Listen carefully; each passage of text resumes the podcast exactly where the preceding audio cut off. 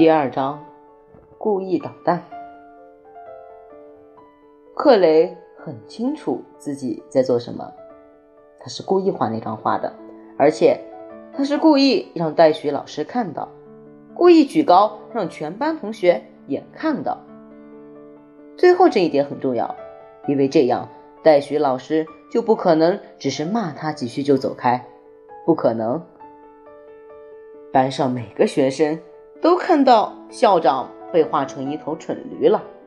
只要他们一走出美术教室，就会马上去告诉他们的朋友，说克雷·韩斯利画了幅好笑的画。这样下去，校长迟早会听到这件事，一定会。等凯琳校长亲自听到，他就会气冲冲地下楼到美术教室，他会双眼冒火，记得吹胡子瞪眼睛。他会质问戴许老师为什么没有严厉处罚这个行为不检又爱捣蛋的男生。所以，戴许老师必须做点什么。克雷早就盘算好了。美术老师会不会叫他放学之后留下来呢？克雷不在乎，只要赶得上吃晚餐就行了。米歇尔今天晚上在家，从某个角度来说。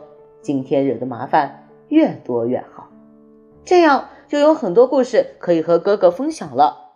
所以被罚在美术教室里完全没问题。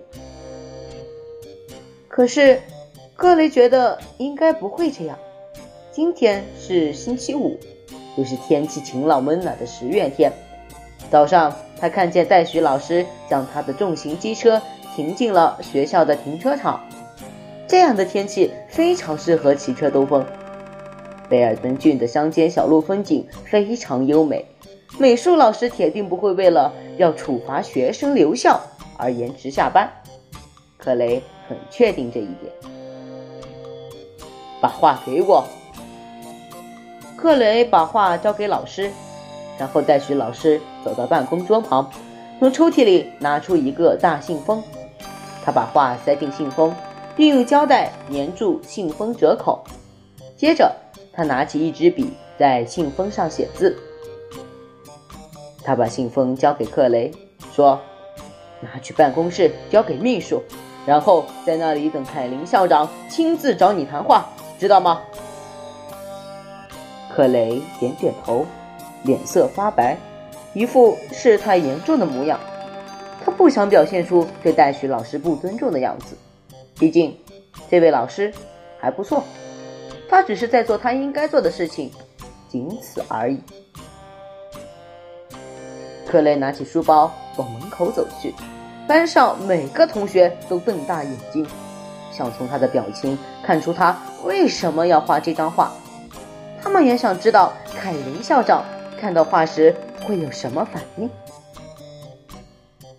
布莱恩对詹姆士说了悄悄话。在这个安静的教室里，其实每个人都听得到他在讲什么。克雷这次真的完蛋了。